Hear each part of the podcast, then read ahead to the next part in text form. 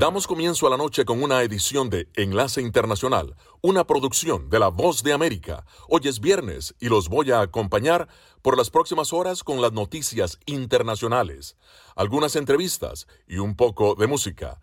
Les saluda Gonzalo Abarca.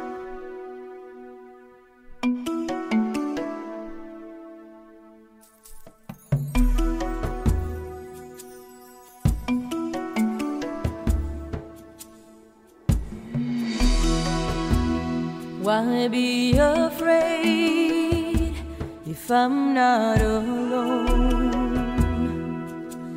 Life is never easy, the rest is unknown.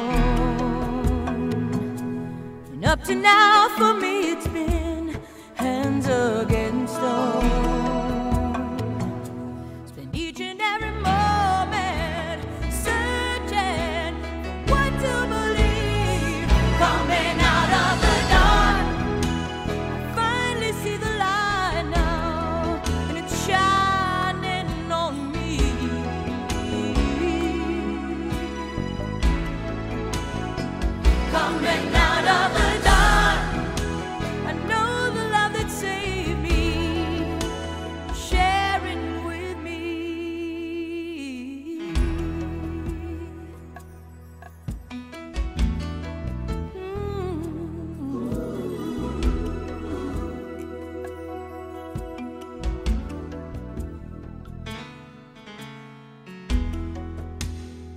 Starting again is part of the plan. And I'll be so much stronger holding your hand. Step by step, I'll make it through. I know I can. May not make it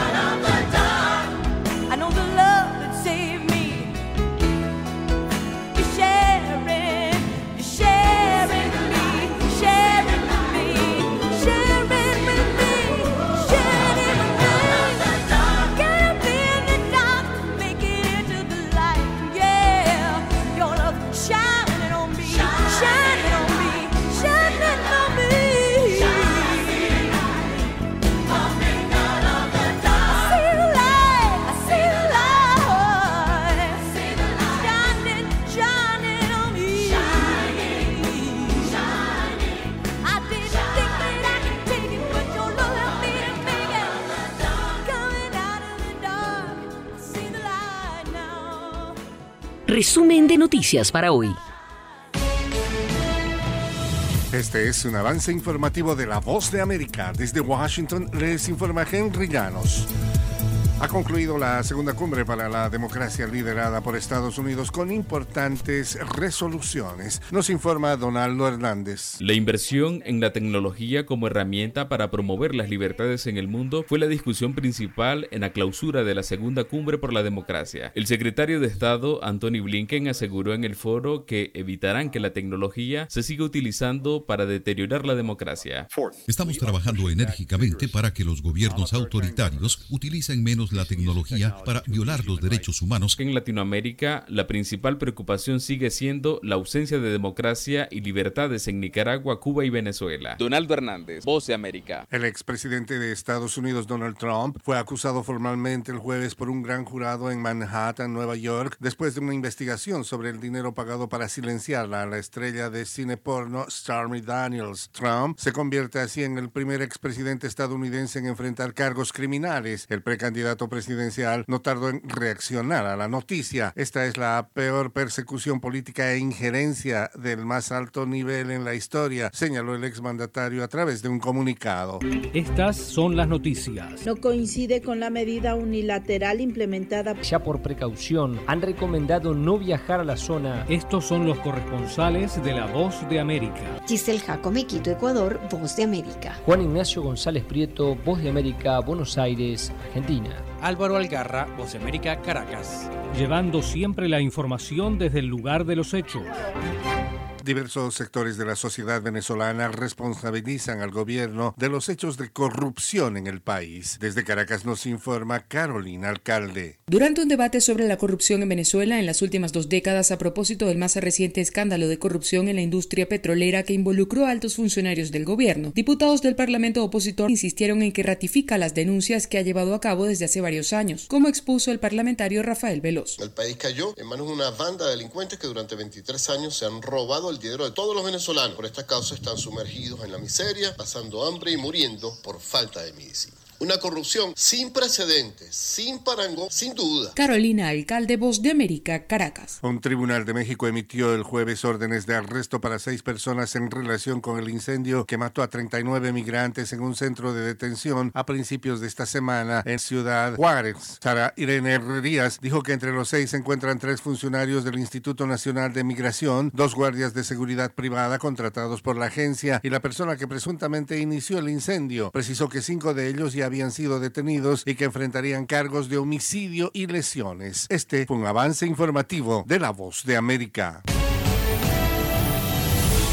Señal satélite. Desde Washington, enlace internacional de La Voz de América por Melodía Estéreo y melodíaestéreo.com.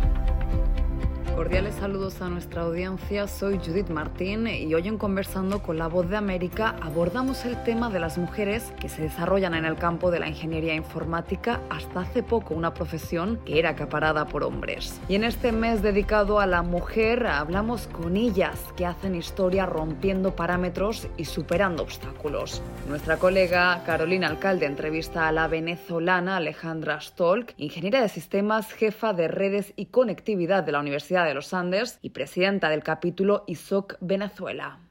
¿Por qué ingeniería de sistemas? En mi casa, mi papá fue de los pioneros en programar en Venezuela. En mi casa hubo una computadora desde que yo tengo uso de razón, una computadora que eran muy distintas a las nuestras. Este, la primera laptop de mi papá pesaba, no sé, como 10 kilos y era una cosa gigante. Entonces, en mi casa siempre hubo una computadora. En, en la época de mi papá no existía ingeniería de sistemas, simplemente era como una cosa que medio iban aprendiendo en cursos. Y cuando ya yo me llegó la hora de de escoger la carrera, pues eh, la computadora me parecía como el espacio natural para trabajar y por eso decidí ingeniería de sistemas. ¿Crees que las mujeres siguen siendo minoría eh, en esta área a la hora de escoger la carrera, de estudiarla? Y en ese caso, de ser así, ¿por qué crees que esto pudiera estar ocurriendo? Bueno, ingeniería de sistemas como tal, desde mi época, cuando yo estudié, no era una carrera de mayoría de hombres. En mi promoción, por decirlo de alguna forma, éramos un poquito menos de la mitad, pero quizás llegamos al 45% más o menos de la carrera. Sin embargo, después mucha gente no siguió la carrera, por decirlo así, o sea, como que se fueron por otras cosas y tal, y no la ejercieron como tal. Pero estudiando habíamos más o menos la mitad. Ahora, cuando hice la maestría, que fue en seguridad de sistemas y fue en Inglaterra, ahí era la única mujer, entre éramos como 36 personas y yo era la única mujer. Y ahí sí fue como un shock de, oye, vale, ¿qué pasó aquí?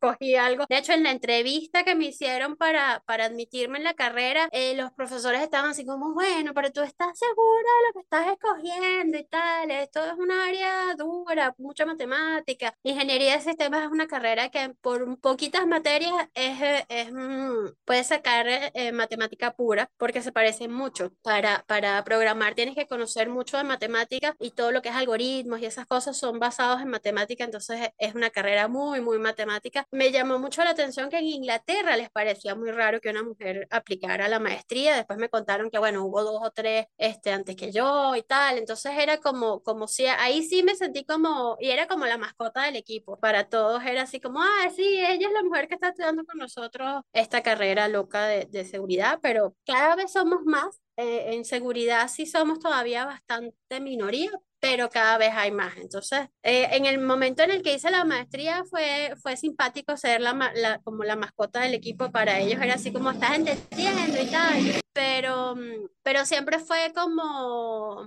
qué chévere que estás estudiando con nosotros, nunca fue como, no, tú eres mujer y no, no opines mucho aquí, ¿no? Entonces, más bien fue así como, qué chévere, qué curioso que por fin les está llamando la atención a las mujeres estas cosas. ¿Cómo crees que se puede impulsar que más mujeres en Venezuela opten por estudiar y orientarse hasta, hacia estas áreas? No solamente ingeniería en sistemas quizás, sino todo lo que tenga que ver con matemáticas, ingeniería, ingeniería en general y, en general también puede ser a las ciencias, ¿no? Hoy en día no solamente a las mujeres, también creo que a los hombres le huyen un poco a las carreras científicas y duras este, en general uno ve que, que hacia la comunicación social y esas cosas la gente va como con más, con más ah, como expectativa, ¿no? Sin embargo, ingeniería informática, ingeniería de sistemas son carreras que están como de moda porque los muchachos escuchan que esa es la carrera del futuro, que con eso vas a tener mucho trabajo y tal, que tiene muchas cosas. Sin embargo, yo doy clases también en ingeniería de sistemas en la Universidad de los Andes y allí ya como que viene el shock, ¿no? De lo que te dicen, de lo que escuchas, lo, sobre todo los chamos que yo siento que hay muy poca orientación para los chamos de qué van a estudiar y qué les va, qué van a hacer ellos en su día a día después que estén graduados de una carrera como esta, ¿no? Entonces creo que, que cuando van y ven la carrera,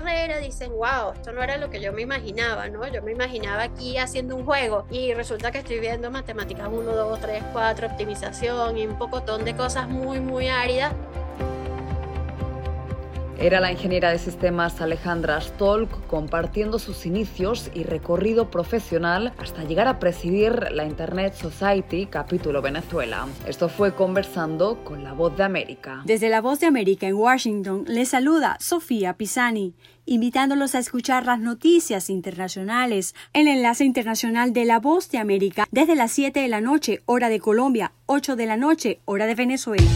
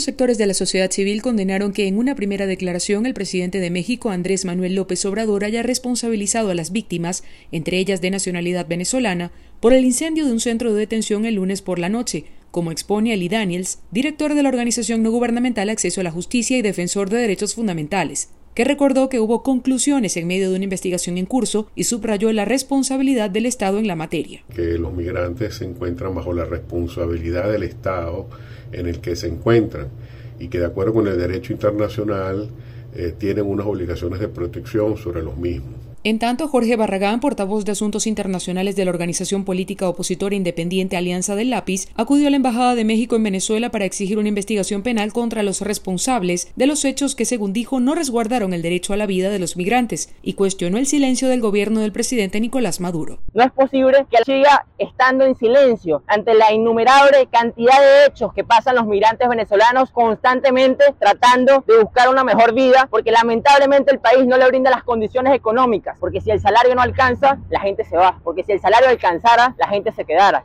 A propósito de la situación, varios líderes políticos de oposición, entre ellos Delsa Solórzano, Enrique Capriles y Juan Guaidó, recordaron que los venezolanos que salen de Venezuela buscan huir de la crisis, el hambre, la persecución y la falta de oportunidades. Varios de ellos culparon al presidente Nicolás Maduro por haber propiciado la crisis migratoria más grande del hemisferio. Carolina, alcalde Voz de América, Caracas. Desde los estudios de la Voz de América en Washington, les saluda Tony Cano, enlace internacional de la Voz de América, conectando a Washington con Colombia, Venezuela y el mundo, señal satélite.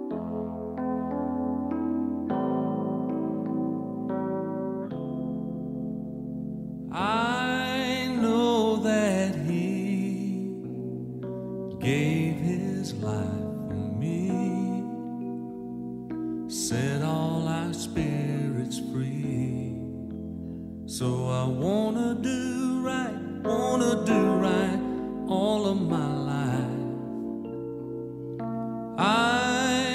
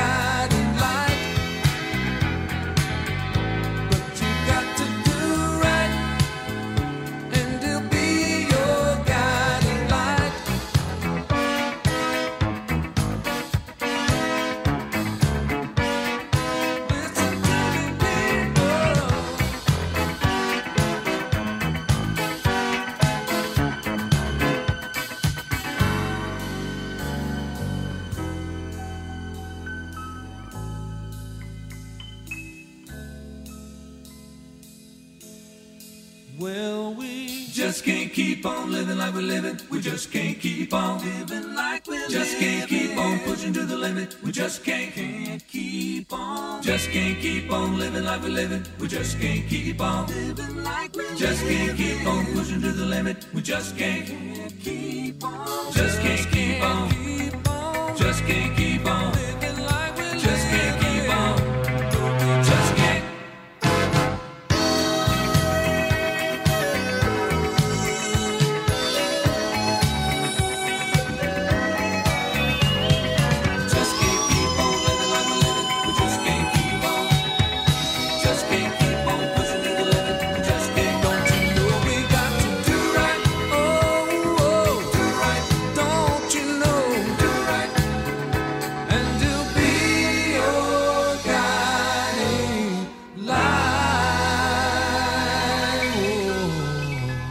Enlace Internacional con Centroamérica.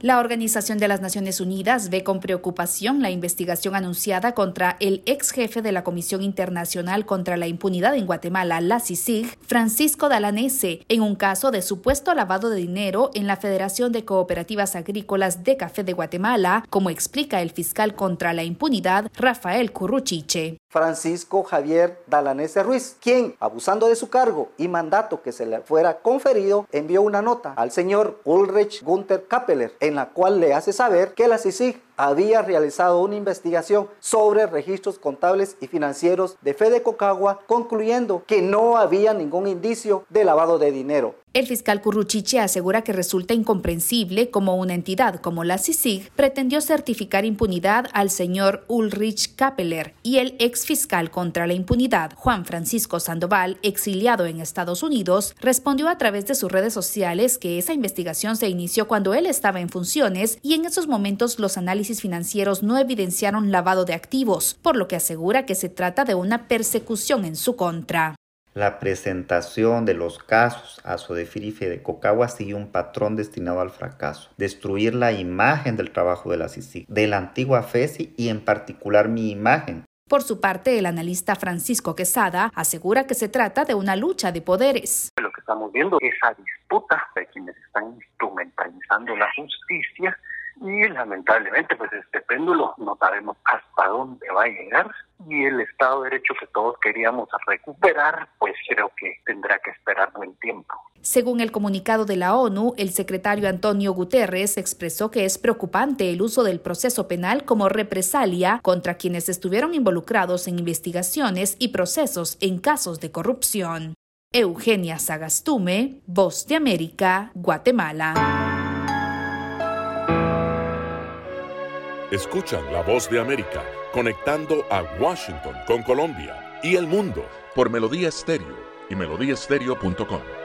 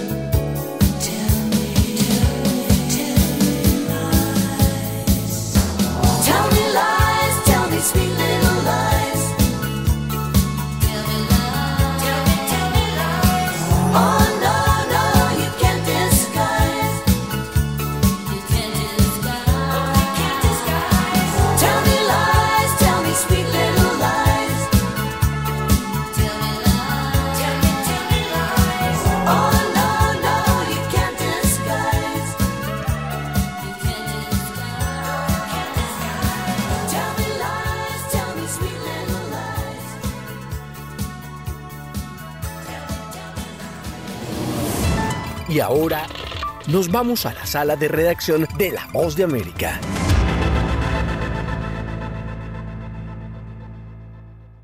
Las recientes medidas inmigratorias impulsadas por el gobierno de Chile parecen estar dando resultado, ya que datos ofrecidos por los carabineros y las Fuerzas Armadas revelan que la llegada de inmigrantes indocumentados a la frontera norte se redujo en un 54% durante los primeros meses de 2023 respecto al mismo periodo del año pasado, con un promedio de 440 ingresos irregulares por semana en lo que va del año. Los datos oficiales revelan que a lo largo de este año, el 75% de los ingresos sin papeles se ha efectuado desde las cercanías de Colchane, un pequeño pueblo en la frontera con Bolivia. Durante una visita realizada a la zona este mes, el presidente Gabriel Boric anunció su nueva política migratoria. El primer semestre de este año presentaremos al país la primera política nacional de migraciones acorde a los nuevos desafíos que enfrenta el país. Durante una conferencia de prensa, el subsecretario del Interior, Manuel Monsalve, detalló que hace un año cerca del 80% de las personas que cruzaron esta frontera provenían de Venezuela, mientras que en 2023 la estadística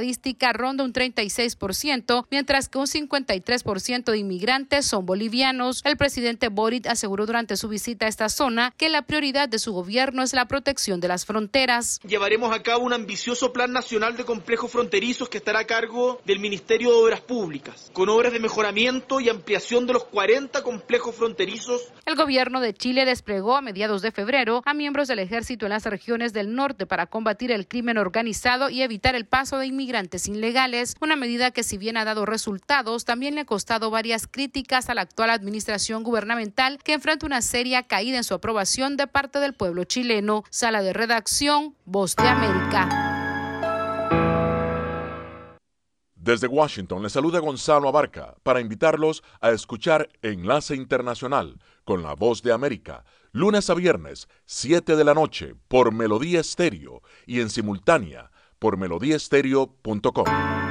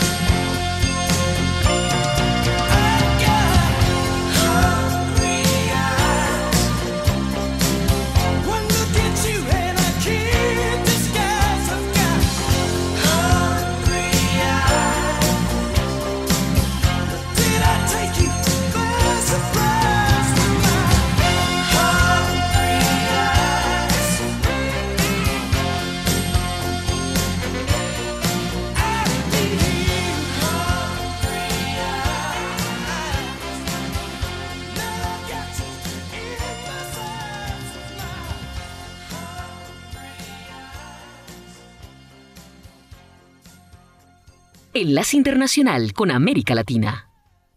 Un contundente rechazo desde diferentes sectores sociales y políticos del país despertó el atentado terrorista del ELN contra una unidad militar en el oriente de Colombia, que dejó nueve uniformados muertos y nueve más heridos. Mientras el presidente Gustavo Petro llamó a consultas a sus negociadores de paz con esa guerrilla, el ministro del Interior, Alfonso Prada, advirtió que este tipo de acciones ponen en riesgo las negociaciones e incluso motivar que el gobierno se levante de la mesa. Que se llegue a decidir, pararse o no es una decisión del presidente y los negociadores, pero que queden notificados que esa siempre será una opción. En tanto, Camilo González Pozo, director de la organización Instituto para el Desarrollo y la Paz, calificó de doble moral la actitud del ELN. Hablan un doble lenguaje, mientras en las mesas de conversación dicen que van a desescalar el conflicto, que están en actitud de reconocer a un nuevo gobierno con lenguaje de izquierda, en la práctica lo que están haciendo es declarándole la guerra. Mientras el jefe negociador del gobierno, Oti Patiño, anunció que exigirán al ELN una declaratoria de cese al fuego para avanzar en las conversaciones. Desde la oposición, la senadora de ultraderecha María Fernanda Cabal arreció sus críticas contra la administración Petro. La degradación de un gobierno incompetente e incapaz, desde hoy empezó la erosión del gobierno de Gustavo Petro. El presidente Gustavo Petro convocó para el lunes 3 de abril una reunión con el equipo negociador del gobierno para adoptar decisiones frente al futuro de los diálogos de paz con el ELN. Manuel Arias Naranjo, Voz de América, Colombia. Enlace Internacional con la Música.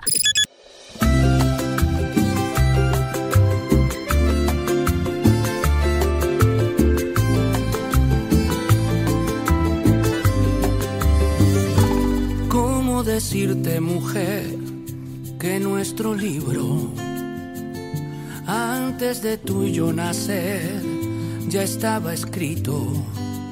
Ay, ¿cómo explicarte, mujer, lo inexplicable? Porque las cosas de Dios no las entiende nadie.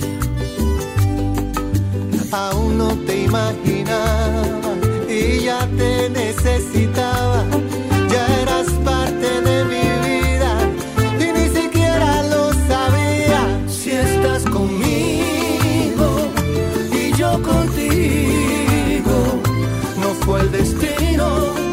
El que nos cruzó el camino. Si estás conmigo y yo contigo, los dos juntitos, porque Dios así lo quiso.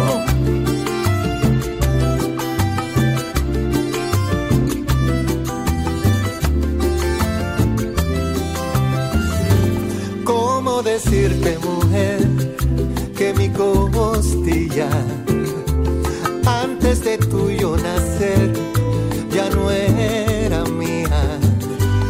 Lo que te puedo decir, cariño mío, antes del amanecer, vivía solito. Aún no te imaginaba y ya te necesitaba. Ya eras parte de mi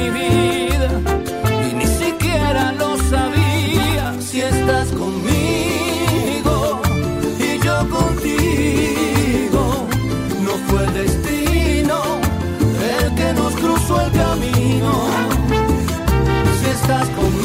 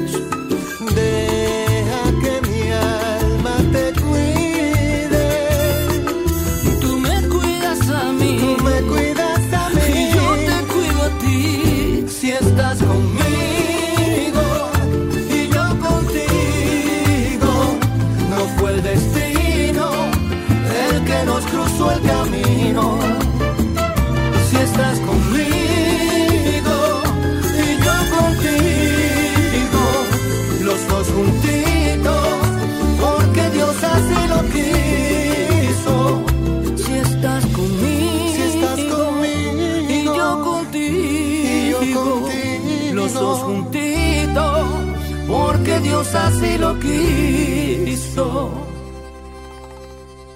Enlace Internacional con Estados Unidos.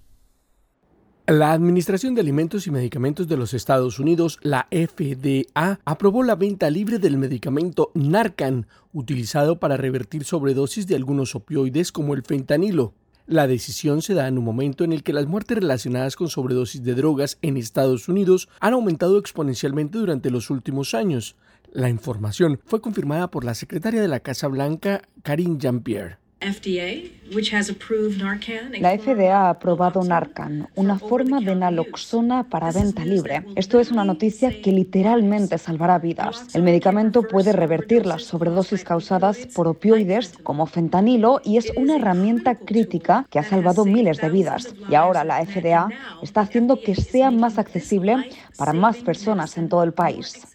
La naloxona revierte o bloquea rápidamente los efectos de los opioides, restableciendo la respiración normal, especialmente cuando se administra a los pocos minutos de los primeros signos de una sobredosis. El medicamento, producido por el laboratorio Emergent Biosolutions, estará disponible en los estantes de las farmacias de Estados Unidos y las tiendas minoristas en línea a finales del verano. Sin embargo, aún se desconoce el precio de venta.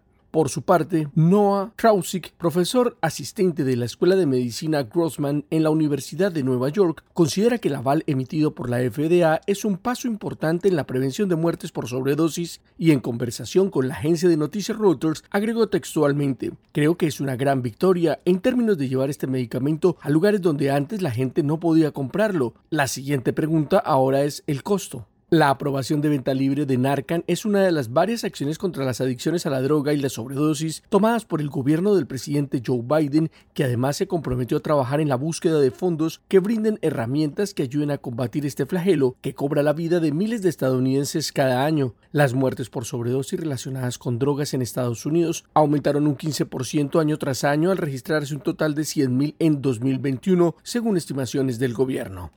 Héctor Contreras, Voz de América. The voice of America.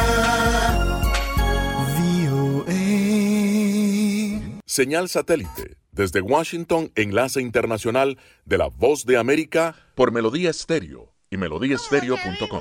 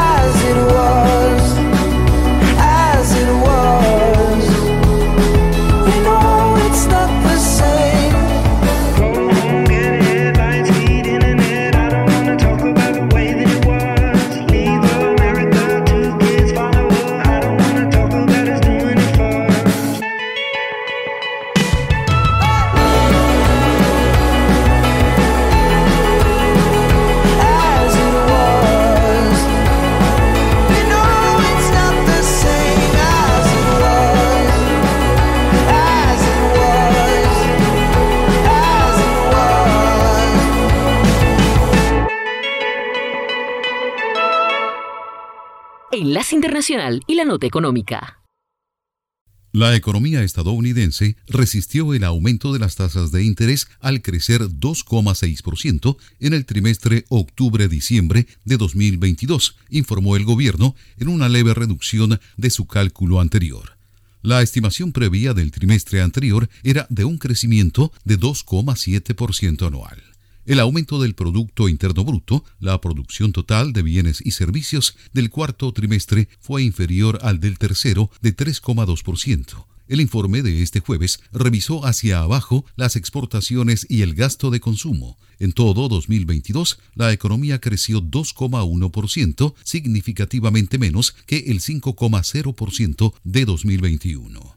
La mayoría de los economistas opinan que el crecimiento está decreciendo en el actual trimestre enero-marzo, en parte porque la Reserva Federal ha elevado constantemente las tasas de interés para frenar la inflación. El consiguiente aumento de los costos de préstamos ha propinado un duro golpe al sector de la vivienda y ha vuelto más caro para consumidores y negocios gastar e invertir en grandes compras. En consecuencia, muchos prevén que la economía caerá en recesión durante este año. El Banco Central ha elevado su tasa de interés referente nueve veces en el último año.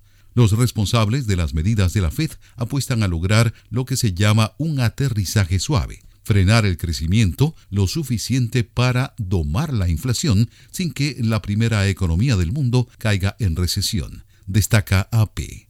Pero al aumentar los costos de préstamos en toda la economía, los analistas dudan de que Estados Unidos pueda evitar la caída. El debate principal es si la recesión será leve, con perjuicios menores a la contratación y el crecimiento o grave, con oleadas de despidos. Mientras tanto, el mercado laboral permanece fuerte y ejerce presión sobre los salarios, lo cual alimenta la inflación, destacan expertos. La creación de empleos mantiene niveles sanos y la tasa de desempleo ha caído a su nivel más bajo en medio siglo. El informe de este jueves fue el tercero y último del Departamento de Comercio relativo al Producto Interno Bruto del cuarto trimestre de 2022. Tony Cano, Voz de América, Washington. Enlace Internacional con el Entretenimiento. Según un estudio publicado el jueves por la Universidad de California Los Ángeles UCLA, la diversidad de papeles protagónicos en las películas de 2022 cayó a niveles previos a la pandemia. El informe anual de diversidad de UCLA en Hollywood analizó 88 películas estrenadas en los cines el año pasado y descubrió que el 21% de los papeles principales estaban ocupados por minorías, frente a 27% en 2019 antes de que la pandemia de COVID-19 obligara al cierre de las salas de cine. Las minorías se definieron como personas negras, latinas, asiáticas, multiétnicas, nativas americanas o del Medio Oriente.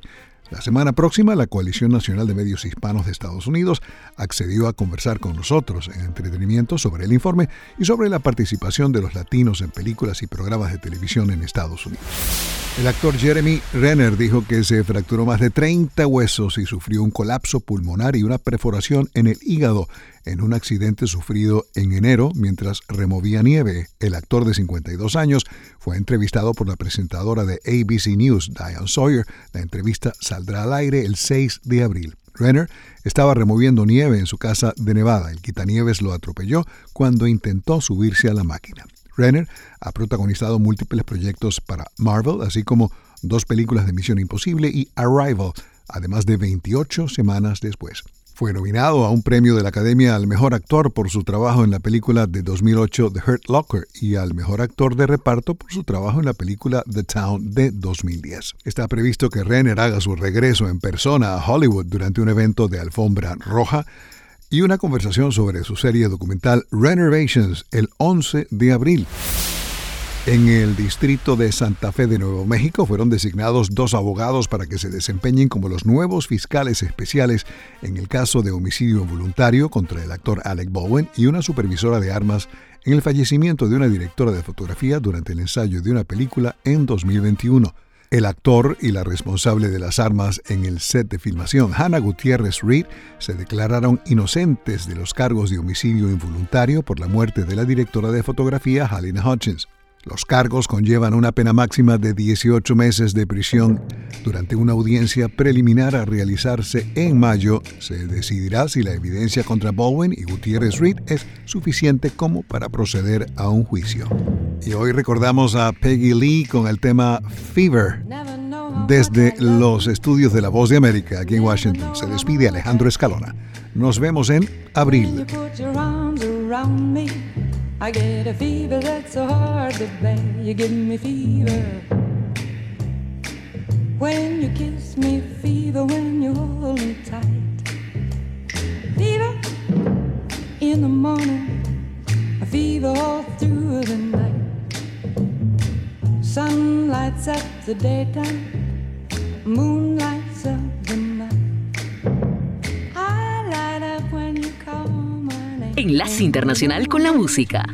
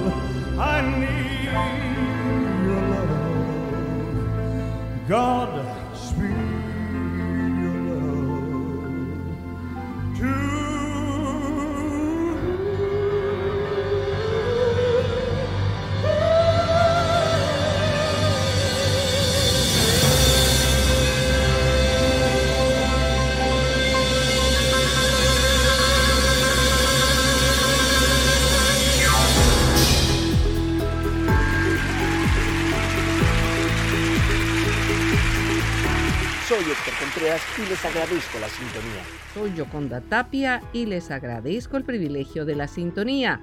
Recuerden visitar nuestra página web boanoticias.com y si prefiere seguirnos en Twitter estamos en arroba boanoticias. Gracias y que disfruten de su jornada.